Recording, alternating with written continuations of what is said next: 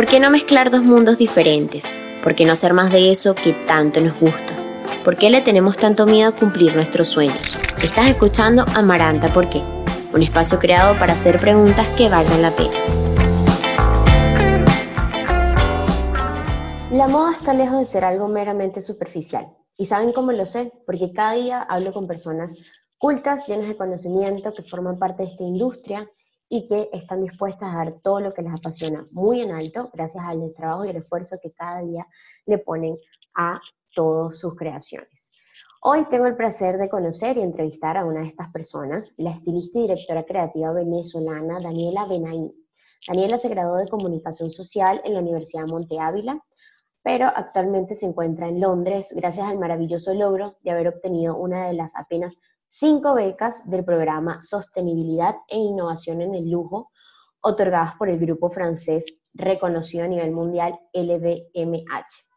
También ha desarrollado su papel como periodista de moda en revistas nacionales ultra conocidas como Etiqueta, Velvet, Estampas, Club Magazine y más. Bienvenidos a este nuevo episodio de Amaranta ¿Por qué? Otro capítulo más de la cápsula Made in Venezuela.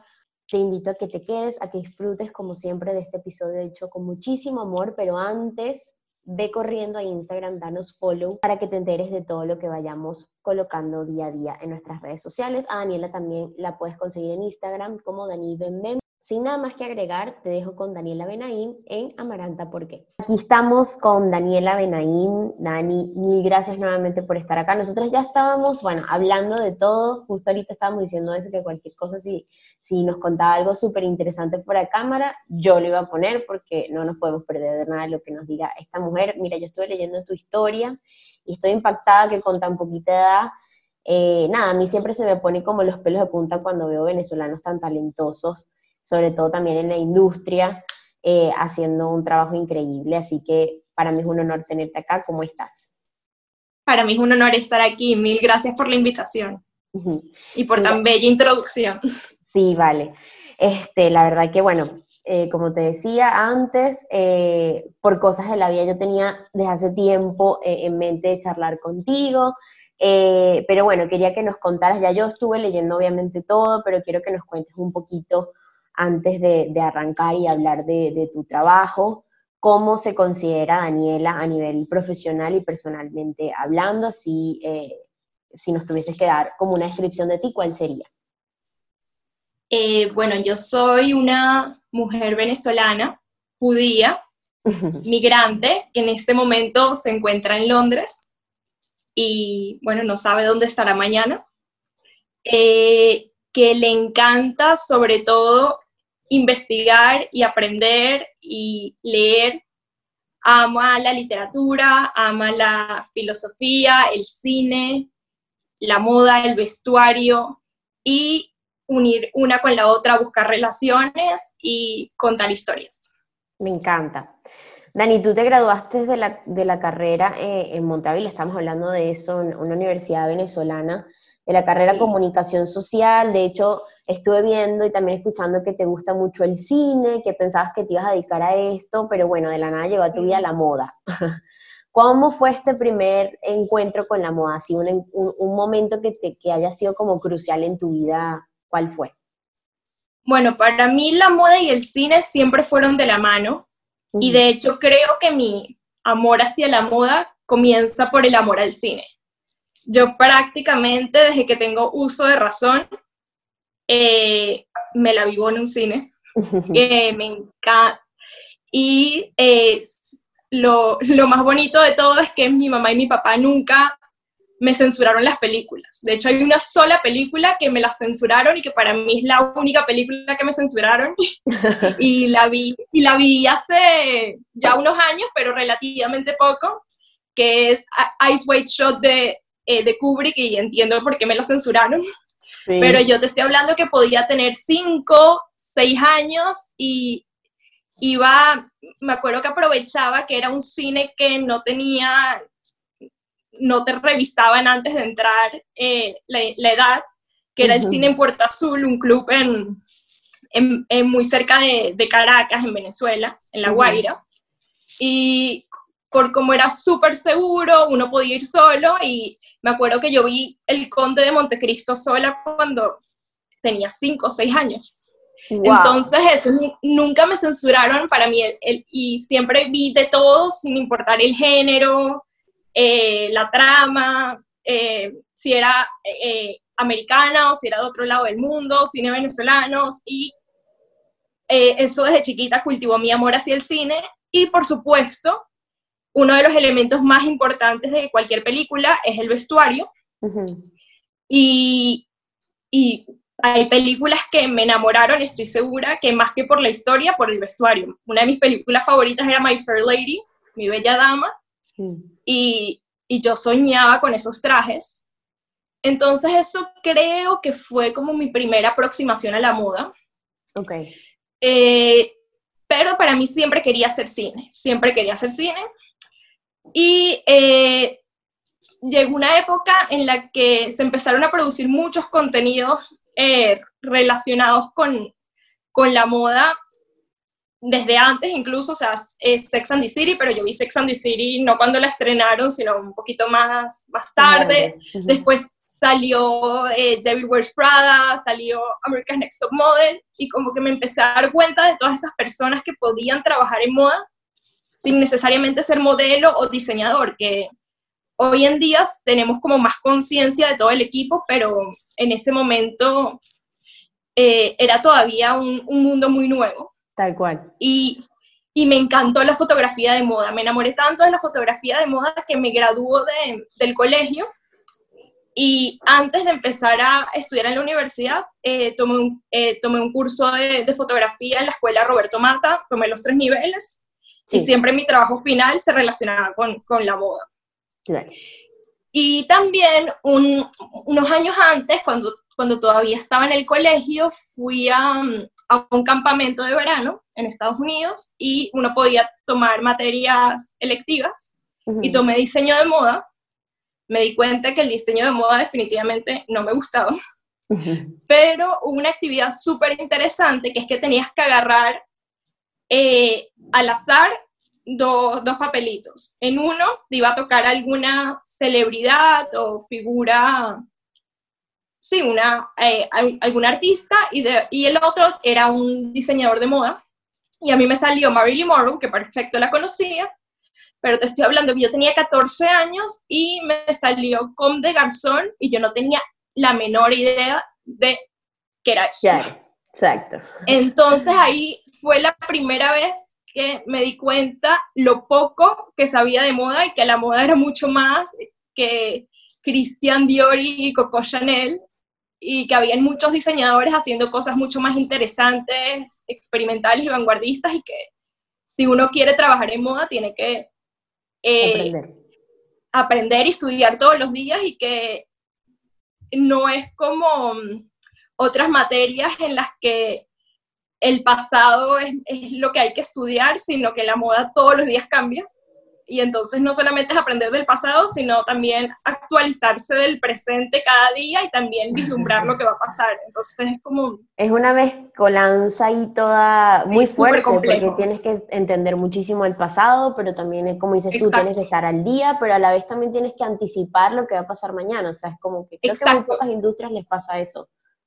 Tal cual, y también ir mucho más allá de la prenda, porque si te pones a, ver, los diseñadores que son más interesantes son los que fusionan filosofía con historia, con cine, con referencias de música, entonces tienes que ser como muy interdisciplinar y Tal cual. multidisciplinar y aprender y culturizarse cada día.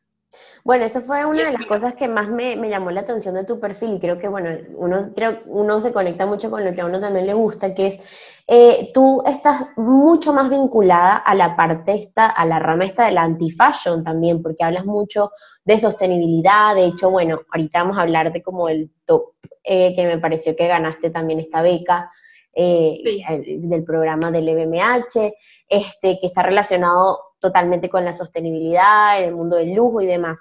O sea, esto todo está vinculado con tu carrera, o sea, con la, parte del, del, anti-fashion.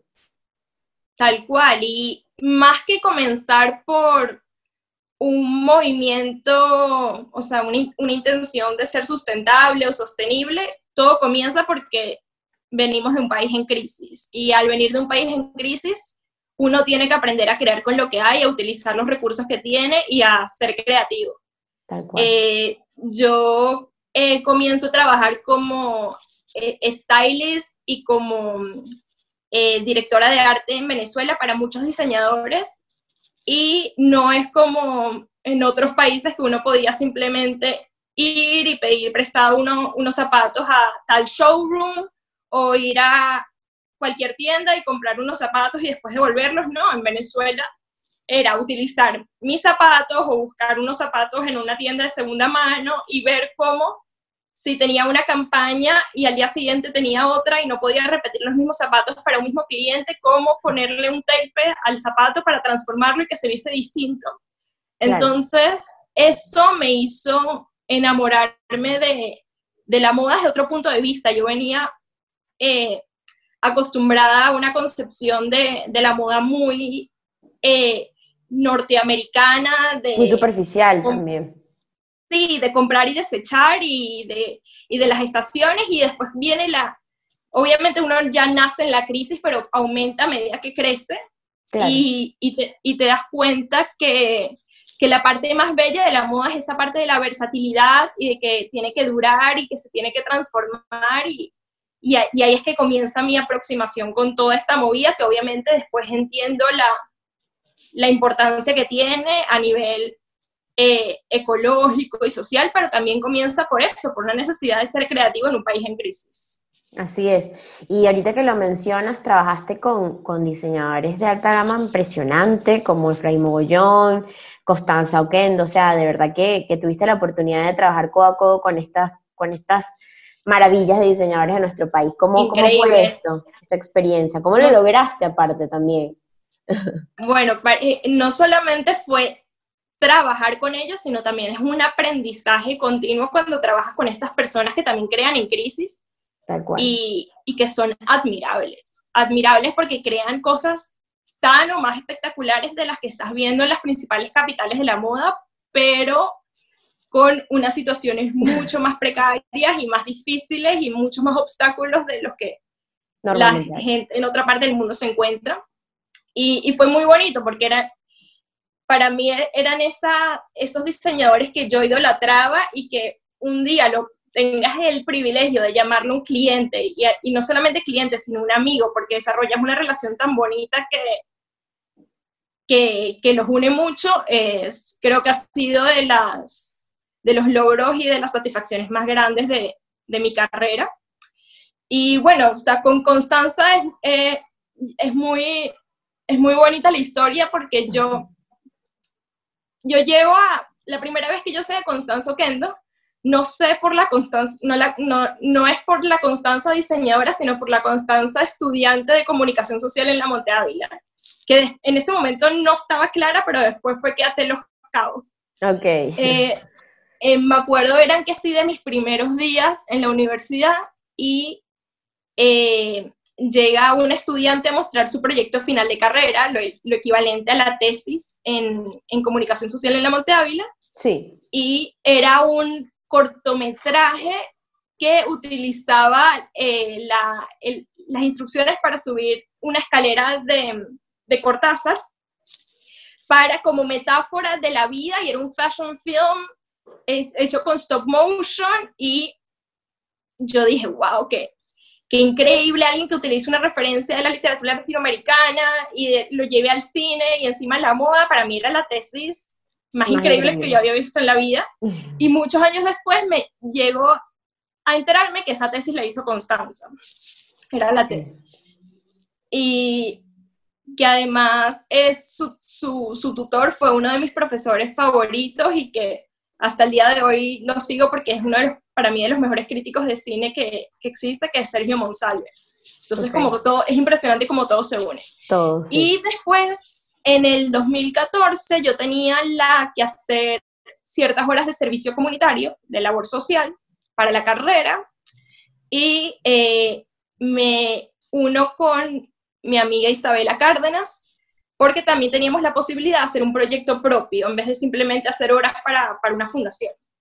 Entonces ahí fue cuando, en vista de toda esta crisis de las casas de tela, eh, vimos cómo podíamos traer a, a, a, Caracas esa movida de reformar ropa de segunda mano que afuera ya era una tendencia y hicimos retazo que consistía precisamente en eso, en recolectar ropa de segunda mano, entregársela a distintos diseñadores y, y, la tenían que transformar y después eso se iba a vender y a mostrar en un desfile que iba a ser a beneficio de una fundación, uno más, para la integración de personas con síndrome de Down en la sociedad. Y ahí, eh, mi diseñadora, una de las diseñadoras que yo más quería que estuviese fue, era Constanza, hmm. y, y, después de un largo proceso eh, logramos que, que Constanza esté, y fue como la invitada especial de esa primera edición, entonces, entonces fue muy bonito porque aparte yo ahí eh, con ese evento eh, me hice muy cercana a Tata Helmut, que en ese momento también tenía su propia marca y la empecé a asistir como, como estilista, fue la primera estilista que yo conocí y después hicimos varios proyectos juntas y así fue como me fui convirtiendo en estilista, pero entonces también fue muy, muy mágico que después de tantos años eh, le hice tres, tres campañas con Constanza. Impresionante. Qué, qué, loco las vueltas que, que, da el mundo, ¿no? Que uno dice, como todos los puntos se unen hacia atrás. Increíble, sí.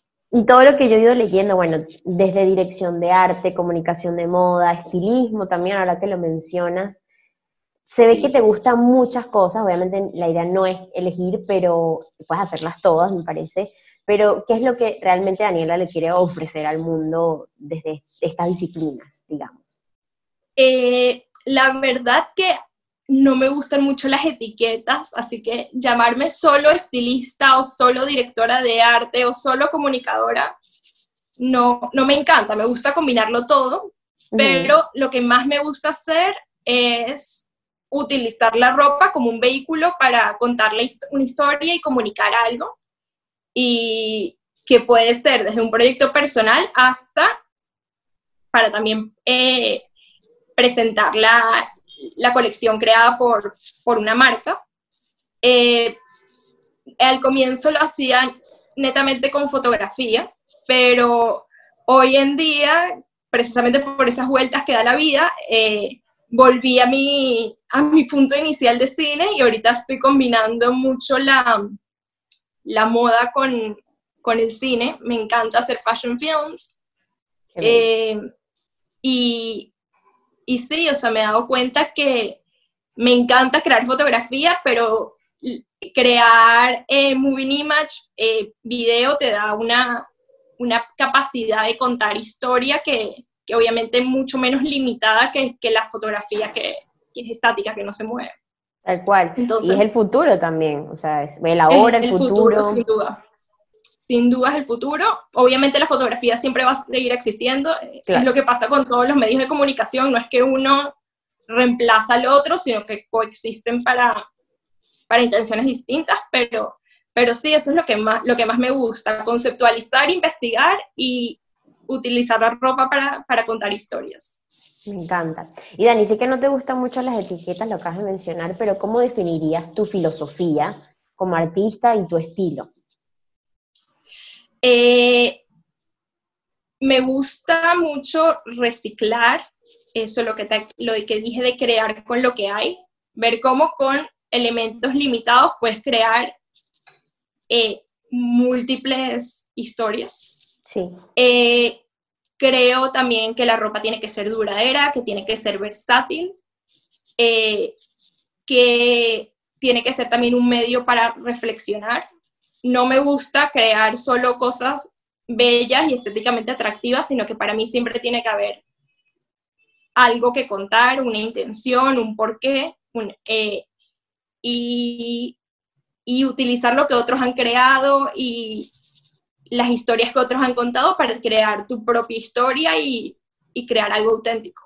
creo que eso básicamente. Bellísimo. Sí, y está totalmente vinculado a tu trabajo por lo que pude ver. O sea, de verdad, como que sigues ah. mucho esta filosofía y es genial. Creo que uno tiene que ser como una de, los principios de, que siempre digo en Amaranta, porque siempre cuando las personas son genuinas y se muestran tal como, como son, pues creo que todo va fluyendo y vas consiguiendo lo que realmente tienes que conseguir. Así que maravilloso Totalmente. Bueno, y también me encanta, perdón, que... No, tranquila. Que también me encanta y, y, no, y, no, y no te lo he dicho, eh, celebrar lo que otras mujeres han, han hecho. Mi, mi, trabajo va muy vinculado a eh, mujeres creadoras, tanto, o sea, tanto me encanta crear con otras mujeres como yo de diferentes disciplinas, pero también recordar esas mujeres que han sido olvidadas de la historia o, no necesariamente olvidadas, pero que no le han dado tanta importancia como a figuras masculinas. Tal cual. Y, y, también todo lo relacionado con lo que se consideran eh, artes domésticas, trabajo manual, que también es mucho menos valorado que, que otros tipos de artes, también me encanta. O sea, estas mujeres que han utilizado lo textil, todo lo, estas mujeres que han creado utilizando eh, bordado, costura, eh, crochet, eh, como medios de expresión, eso también me encanta y me encanta rendirle tributo a ellas. ¿Y qué nombres se te vienen a la mente ahorita, si te puedo preguntar? Me encanta Marisol Escobar, para nombrar un nombre venezolano, me encanta Luis Bourgeois, Dorothea Tanning, eh, Eileen Agar, muchas, muchas mujeres artistas, pero son las primeras que me vienen en la cabeza. Parece maravilloso que, que el feminismo siempre esté ahí presente en tu trabajo. Totalmente. Dani, hablando de algo más actual, bueno, primero que nada, felicitaciones por este logro tan maravilloso de haber ganado esta beca otorgada por un grupo tan importante como lo es el. Eh, Mil gracias. Cuéntanos un poquito cómo has vivido esta experiencia, o sea, estás estudiando en el Central Martin, que es el lugar en donde se egresó personas como Alexander McQueen, o sea, nada más y nada menos, o Estela McCartney, o sea, un, un instituto súper importante para el mundo de la moda. ¿Cómo lo has vivido tú? Ah, y eh, aparte, perdón que interrumpo, pero aparte eres la primera persona de habla hispana que, que, que aceptaron en que ganara la beca, ¿correcto? Eh, lo que pasa es que esa beca fue algo súper novedoso de, este año en el, que, en el que yo apliqué. Sí. O sea, esa es una beca, eh, Central St. Martins en una relación muy estrecha y también muy vinculada a, lo sustentable con, con, el grupo del BMH. Y ellos tienen siempre esta beca que es dada para el BA y el MA de Fashion, que es como el más prestigioso de, la universidad. porque en la universidad hay arte, hay arquitectura, hay eh, imagen de moda, pero lo más reconocido en sí es, siempre es el, diseño de moda. Sí. Pero ese, ese año yo tuve la, gran fortuna de que la misma beca que lanzaron para eh, MA Fashion también la estaban ofreciendo para alguien de MA Fashion Communication. Ok. Eh, que MA Fashion Communication eh, es la carrera que tiene como tres menciones, tienes que escoger una, que está periodismo, eh, critical studies, que es como investigación de moda, y, fashion image, eh, imagen de moda, que fue la que yo tomé. Entonces teníamos que competir con personas de, todas esas disciplinas y uno obtenía la beca. Y bueno, yo tuve la gran fortuna de, de obtenerla. Pero pasaste por un montón de procesos, me imagino, o sea, súper fuerte. Eh, la aplicación de por sí eh, implica mucho, es un proceso bastante largo. Entonces, como que ahorita que veo hacia atrás, recuerdo como es, también la aplicación a la beca como esa parte de todo ese proceso. Pero sí, la, para aplicar a la beca fue pedir en un, un portafolio, responder una, unas planillas, unas preguntas, también mostrar tu eh, cierta prueba de la situación económica y la situación económica del país. Y después, si pasabas ese primer filtro, tenías una entrevista con, y que había tanto gente de, de la universidad como gente de, del grupo, del BMH. Ok. Y a mí me la dejaron hacer a distancia y, y después eh, era el, daban los resultados. Entonces no fue tan largo como, pero, pero es largo, fue, largo, fue lo único en todo el proceso de aplicación, entonces sí, fue un año prácticamente aplicando. Claro. esa, eh, tenía tu nombre, sin duda, porque pasaron muchas cosas que tenían que darse específicamente para que... Totalmente. Totalmente, yo creo mucho que la vida te conduce al lugar en donde tienes que estar y, sin duda fue así. O sea, yo siento que una manito me llevó hasta, hasta acá. Bueno, y qué maravilla. Porque, ni siquiera esta era la primera carrera a la que yo iba a aplicar. Yo iba a aplicar, de hecho yo apliqué a otra y es una historia larga, pero para mí CSM siempre era como muy inalcanzable. O sea, siempre lo veía como la escuela de Alexander McQueen. Claro. Y, entonces, sí, yo ni siquiera sabía que iba a terminar en CSM, pero eso, vueltas que da la vida y me siento súper afortunada y privilegiada de que pude vivir esa experiencia. Y, volvería mañana mismo, sería feliz de empezar a, estudiar otra vez. Bueno, y ahorita sigues ahí en Londres, estás por terminar, ¿no? En diciembre puede ser que... No, ya, ya terminé. Ya terminé. Ok. Sí, terminé, el, el, trabajo final lo entregamos en diciembre del año 2019. Sí, exacto. En teoría íbamos a tener la, la ceremonia de grado eh, en julio de este año, pero todos sabemos que este año ocurrió?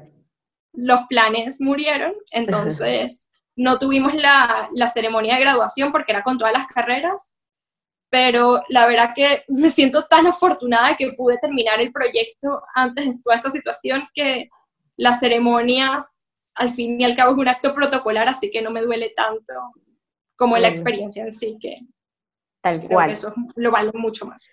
Bueno, y naciste en Venezuela, ahora estás en Londres, has tenido como, eh, has estado en diferentes lugares, por supuesto.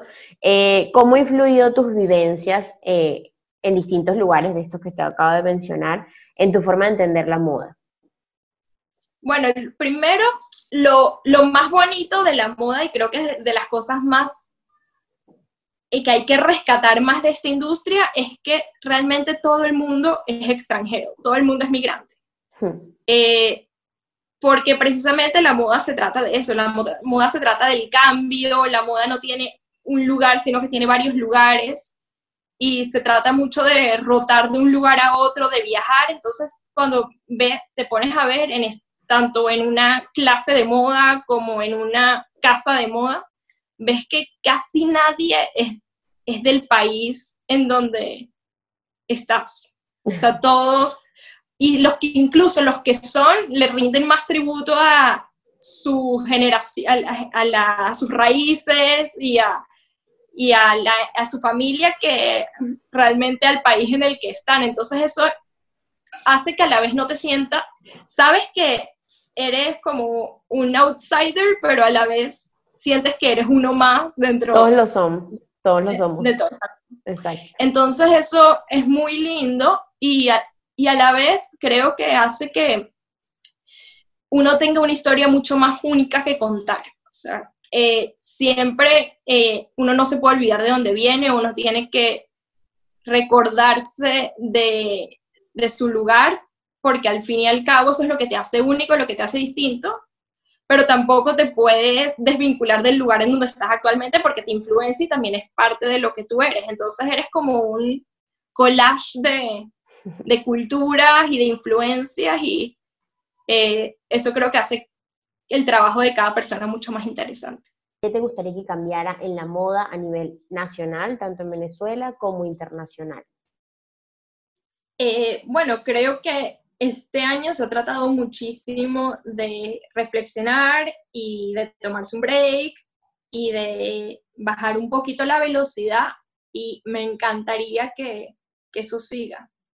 Eh, eso de tantas colecciones al año, ese ritmo vertiginoso que no deja respirar ni a los diseñadores ni a, ni a los creativos, mm. eh, me parece súper dañino y que es un, lo que genera es un constante ruido y bombardeo de imágenes más que eh, unas creaciones realmente auténticas y que valgan la pena. Siento que es más cantidad que calidad en sí. Entonces me encantaría que bajara el ritmo un poquito.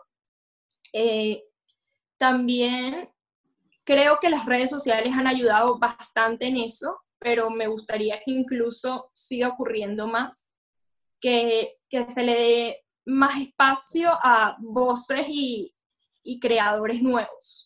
Sí. En muchas revistas eh, seguimos viendo que las portadas las siguen fotografiando las mismas personas y el estilismo lo siguen haciendo los mismos editores y hay y ciertos diseñadores siempre se les da más protagonismo. Entonces me gustaría que, que se le dé más espacio a, a gente que está, que está empezando. Y también creo que eh, crear para que las cosas duren, que no, no tanto la cultura de, de desecho. Y eh, es, eso básicamente, y iba a decir otra cosa y se me, y se me pasó, pero si, me acuerdo te, la, te la digo, pero, pero, pero, pero, pero eso más que todo. Buenísimo, ojalá así, así sea. Eh, ahorita estuviste hace unos minutos hablando de, bueno, de tus colaboraciones y con, quien, con las personas que has logrado trabajar.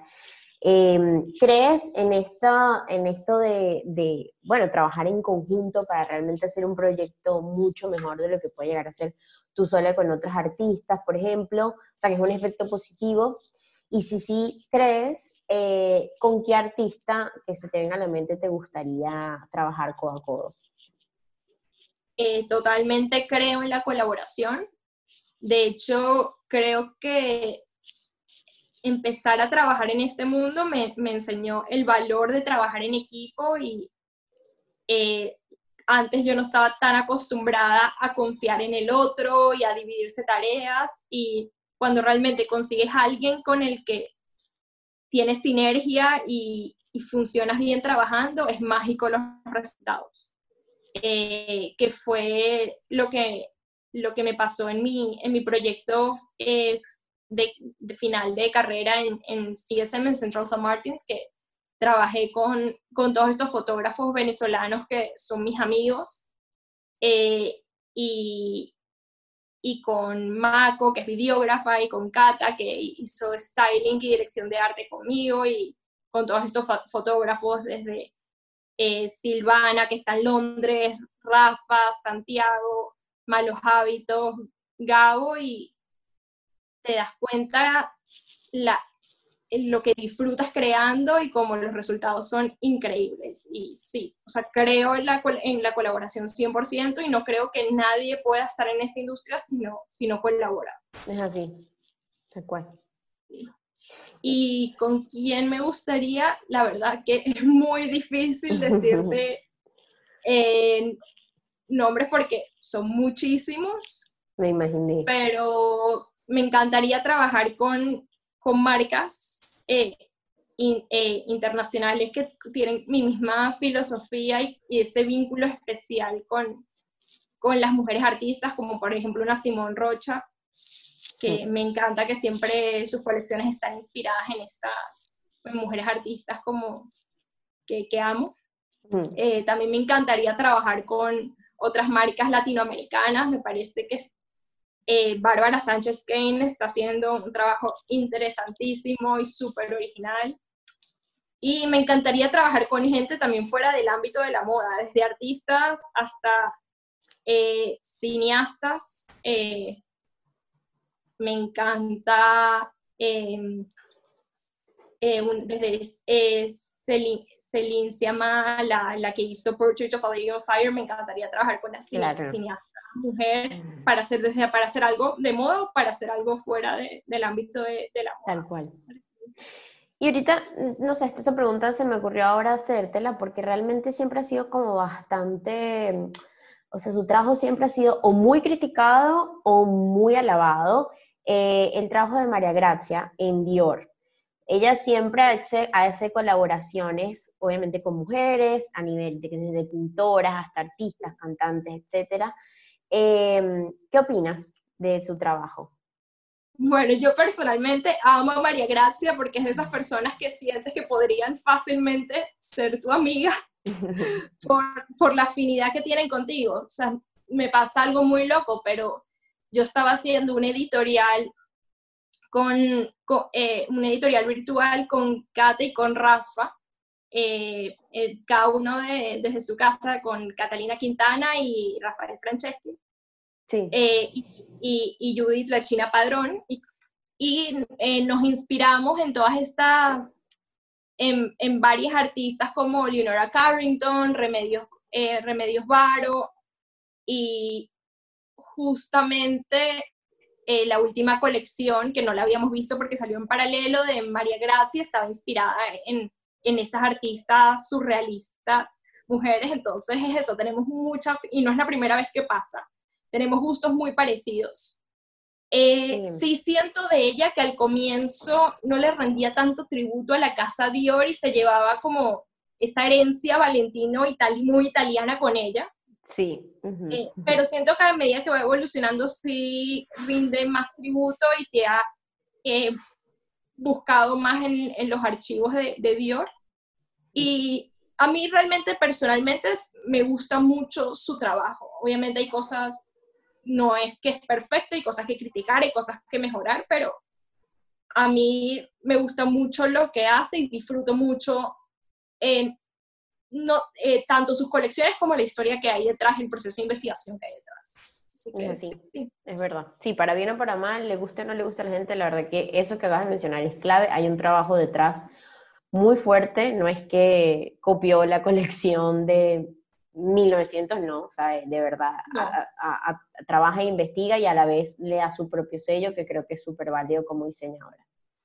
Sí, y creo que ningún director creativo de Dior eh, ha sido perfecto. Cada uno siempre tiene sus defectos y creo que también es parte de, es muy difícil ser director creativo de una marca tan legendaria y sustituir a, a, un creador como, como fue Christian Dior. Siempre va a ser súper complicado, eh, pero ¿quién dice que lo que hizo Galeano o Ralph Simmons es mejor que lo que hizo María Gracia. Creo que cada uno tenía su sello y que siempre, más que Dior, siempre estaba el nombre de, ellos, de, ellos por delante. Así que a mí creo que valoro cada uno a su manera y, y la verdad que, es un trabajo muy duro y, y, nada fácil, así que respeto mucho lo, que, lo que han hecho.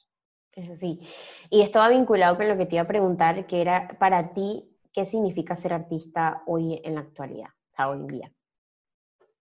Eh, ser artista hoy en día creo que es a la vez más fácil, o sea, tienes más facilidades, pero a la vez vuelve todo más complicado. Primero porque eh, el mundo ya no, ya no es tan regional, sino que está más globalizado. Entonces, literalmente estás compitiendo con todo el mundo. Es muy difícil ser es más difícil eh, ser original hoy en día. Eh, muy, cada vez que yo hago algún trabajo, de repente me meto en Instagram y veo que otra persona en otro lado del mundo está haciendo exactamente lo mismo que yo, obviamente distinto, pero digamos que eso te baja un poco, te, te, hace ser más humilde, saber que no vas a ser original y simplemente tienes que ser lo más tú posible, pero que siempre va a haber otra persona haciendo lo mismo y, y es inevitable. Y no, lo puedes, no te eh, puedes parar por eso tampoco. No, no te puedes parar por eso, exacto, ni eres menos, ni eres menos por eso. Y siempre creo que es muy importante, obviamente, rendirle tributo y mencionar tus referencias para dejar claro de dónde viene, de dónde viene eso. Sí. Y por, por otro lado, también están estas ventajas de que puedes compartir tu trabajo mucho más, de manera más fácil que, que antes, tienes acceso a todas estas vías de exposición, tienes más acceso a colaboración. Creo que cualquier artista hoy en día tiene que buscar otros artistas y conectarse con ellos y, crear con ellos. Y también creo que tienes que ser mucho más multidisciplinario. Eh, o ser, ya no basta enfocarse en, un sol, en, una, en una sola técnica o en una, o en una sola disciplina, sino que hay que combinar varias y porque se trata, de eso se trata esta era, todo se, todo se toca y todos combinan una cosa con la otra. Entonces de, creo que de eso se, se, trata ser artista hoy en día. Y también el, el arte también va muy ligado al, al mensaje. O sea, se trata mucho de pelear por una causa o de contar una historia, eh, precisamente por eso, por la, porque el mensaje puede llegar a, a, muchas casas a la, a la vez. sí. Y creo también que va ligado con, con, una sobreinformación, o sea, hay tanto contenido, tanto para ver, que si tú solo muestras una imagen y nada más, sin, sin algo detrás, sin eso que dices, sin defender una causa o, o, o tener un porqué, va a pasar desapercibido, porque hay mucho. Entonces. Totalmente. Y, y agota. O sea, yo antes podía meter, estar mucho tiempo en Instagram y, y me divertía y me enriquecía. Hoy en día siento que cada vez lo, lo soporto menos. O sea, creo que eh, se vuelve muy agotador. Sí. ¿En qué te inspiras? Más allá de Instagram, al momento de crear, se ve que eres una persona que, que, busca mucha referencia, que investiga un montón. ¿Qué te inspira al momento de crear? ¿Cuál es tu proceso creativo? Em, me inspira leer, me encanta no solamente leer novelas, sino la, lectura académica, leer, eh, yo, una de mis materias favoritas de, comunicación social en la Monte Ávila y que pues de incluso en, en, sí desenvolví eh, a, esos autores otra vez y después em, de dar clases en la, de, de, tomar clases en la Monte Ávila fui profesora. Eh, mm. De esa era sociología y para mí siempre me encanta leer eh, eh, sobre diversos autores. eso me inspira muchísimo, me inspira el arte, me inspira el cine, teatro, sí. Eh, también mucho lo personal, historias personales, biográficas. Eh, creo que desde prácticamente estoy siempre leyendo, investigando y siempre hay algo que sé que cuando, en la próxima oportunidad que tenga de hacer una campaña o una editorial, siempre, siempre como que sé la próxima inspiración que voy a tener porque la dejo ahí como en una, en una gaveta. Tal cual. Y, bueno, de hecho, cuando estábamos conversando me decías que estabas haciendo un fashion film eh, basado, puede ser en, en 100 años de soledad o, tenía algo que ver, algo que me comentaste, ¿quién que estás ahorita? Sí, es, una, es la última campaña que hice, que es con una marca que se llama Anciela, que la diseñadora, la marca está en, está en Londres, pero la diseñadora es chilena colombiana, que estudió en, en Holanda. Eh, entonces es una mezcla de todo eso. Y su última colección está inspirada en 100 años de soledad y fue muy hermoso reencontrarse con, con ese libro. Eh, terminamos haciendo como una especie de tributo a, a, las figuras femeninas de 100 años de soledad, que siempre tenemos esa idea de que es un libro muy machista y y sin duda eh, eh, se muestra una representación bastante machista de la sociedad porque al fin y al cabo es realismo mágico y el realismo mágico está anclado en la realidad y sabemos que en Latinoamérica venimos de sociedades muy machistas, entonces eso es totalmente válido. Sí, no está contando ninguna mentira. Exacto. Pero a la vez están estos personajes súper fuertes eh, y, muy, y muy interesantes con, con mucha fuerza, tanto en el hogar como en la sociedad, y también con, un, con una eh, muy adueñada y de, de, su sexualidad, tiene una, una sexualidad cada una de ellas bastante interesante. Entonces, eh, hicimos las fotos, las fotos ya las lanzaron, y ahorita estoy trabajando en el, en el fashion film eh, con la, la foto la hizo Silvana Trevale y, en el fashion film con Maco Díaz, que ella está en Venezuela, mm. una de las videógrafas más brillantes de esta nueva generación que conozco. y, y, con la diseñadora, con Jennifer. Entonces estamos trabajando en eso y, y me encanta, ha sido súper divertido y a la vez muy interesante reencontrarse con este libro, que creo que te lo mandan a leer cuando eres súper joven. Súper joven. Eh, muy temprano. Y, y, y, cuando te lo vuelves a leer, te das cuenta de, de muchas cosas que en ese momento hasta te causaban repulsión y hoy en día te causan fascinación, entonces uno puede ver la evolución de, de tu cabeza. Cómo uno evoluciona a medida que, que pasa el tiempo. Siempre suelo terminar las charlas, eh, porque me parece interesante, todas las personas que, que, están escuchando esto pues pueden estar pasando por lo mismo o pasaron por lo mismo eh, que, que, has pasado tú y tu trayectoria obviamente sirve de ejemplo para ellos. Eh, ¿Qué les dirías a todas las personas que quieren ingresar a esta industria? ¿Qué mensaje le darías? ¿Qué consejo? Primero, que nunca dejen de estudiar, de leer, que sean autodidactas, eso creo que es lo más importante. Y no solamente se limiten a la moda, sino a todos los campos que se les ocurra, porque eso siempre hace que el trabajo sea más rico. Después, que aprovechen las redes sociales para conectarse con personas a las que admiran y con las que les gustaría colaborar, sea desde la persona que la vean más alcanzable hasta la más inalcanzable, las redes sociales te acercan a todos hmm. y, y, empezarles a escribir. O sea, yo todas las, casi que todas las personas con las que colaboro hoy en día, las conocí por redes sociales. Son mis, fueron eh, amigos virtuales en un principio. Entonces, eso, que aprovechen para conectarse y que siempre estén claros de dónde vienen y lo que quieren comunicar y no simplemente creen por crear, sino para contar algo. Hmm. Eso, básicamente. Bellísimo. De hecho, esta charla se dio gracias al poder de las redes sociales, así que... Totalmente, sí. Hay que, hay que agradecerlo. Feliz por, por tenerte acá, aprendí mucho y, y, también me encanta este lazo que, que podemos llegar a generar a través de, de estas charlas tan enriquecedoras. Así que gracias. Y que nos veamos en persona en Caracas, en Buenos Aires o en Londres o en donde sea.